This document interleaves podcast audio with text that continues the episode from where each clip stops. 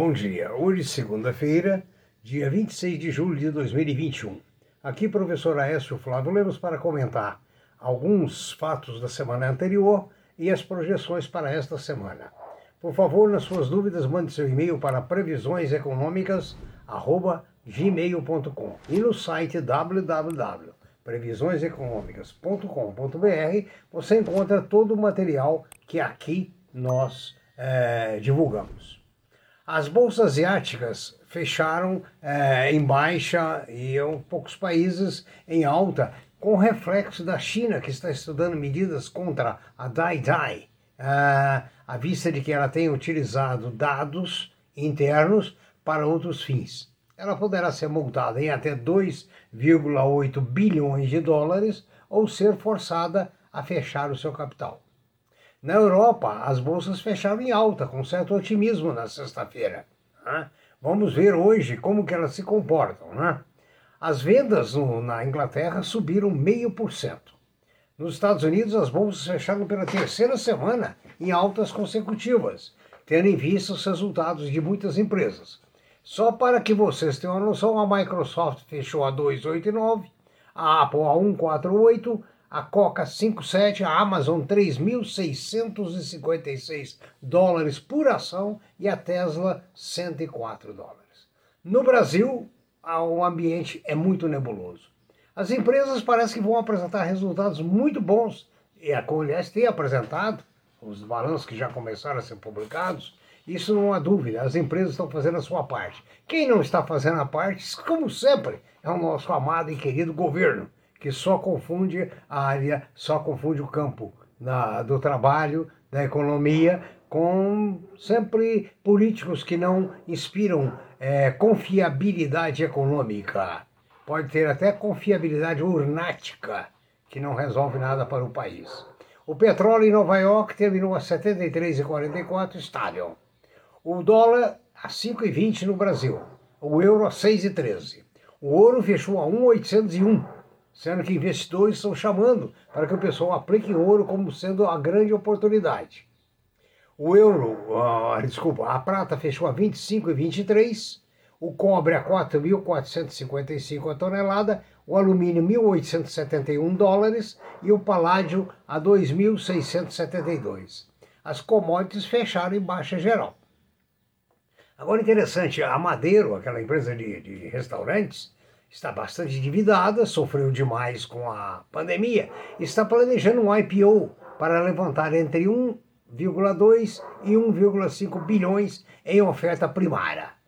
É, é uma coisa interessante, porque a empresa está mal, ah, saindo de uma, dentro de uma crise, endividada, e vai fazer um IPO.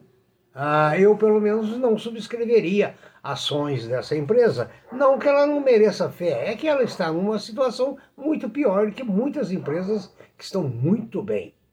Ah, por sinal, os Estados Unidos alcançou 348 milhões de doses de vacina aplicadas. As usinas de aço no Brasil podem ter o melhor ano desde 2013. Ah, se prevê que o consumo e a produção chega a 26,6 milhões de toneladas. A venda no mercado, as vendas no mercado doméstico poderão atingir 23 milhões de toneladas. Ah, o consumo aparente também deve ser o melhor desde 2013. Quer dizer, economia vai vem, né? Ah, o alumínio. A Norsk Hydro lucrou 270 milhões de dólares no segundo trimestre deste ano. Ah, Segundo a companhia, esse resultado se deve à recuperação global mundial. Todavia, a escassez de chips continua e deverá se estender, segundo os analistas, até 2023. Isso porque estão faltando chips no mercado no mundo todo. E uma empresa para produzir chips e normalizar essa produção não tem previsão antes de 2022. Olha, gente, a União de Banco Suíço, UBS, prevê uma janela de oportunidade para ativos brasileiros. O euro, eles previram, desculpa, o real é previsto que chegue a 4,80. Ou seja, haverá muita oportunidade de investimentos bons em terra brasileira. Então, fiquem de olho, hein? E mantenha seus dólares bem guardados. O Magazine Luiza fez um, um follow-on é, e cada ação saiu a 22,75.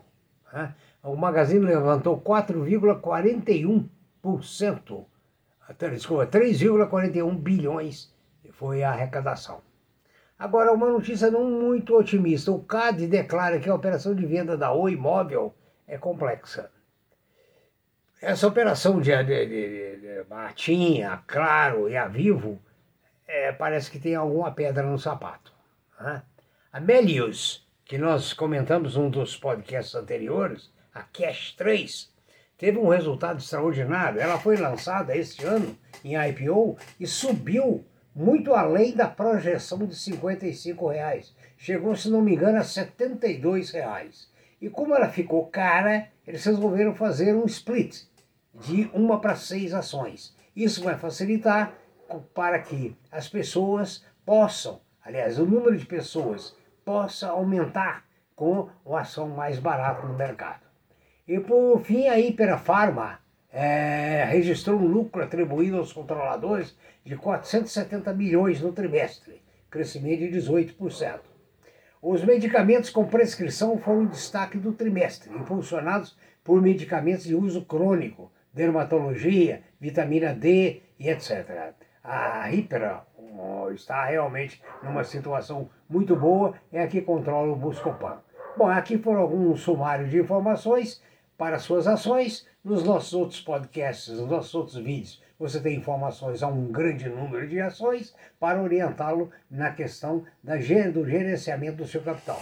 Quero encerrar dizendo mais uma vez da diversificação das suas aplicações. É necessário que você coloque um pouco em cada cesta quer seja ouro, títulos imobiliários, títulos de renda fixa, enfim, ações sempre divididos, porque sempre tem um setor em crise e o outro setor bem. E quando você é, precisa, você tem que sempre recorrer ao setor que está melhor. Não se esqueça do ouro, a prata, diversos bancos oferecem esse tipo de investimento, né? e outros que nós temos comentados aqui desde o primeiro vídeo.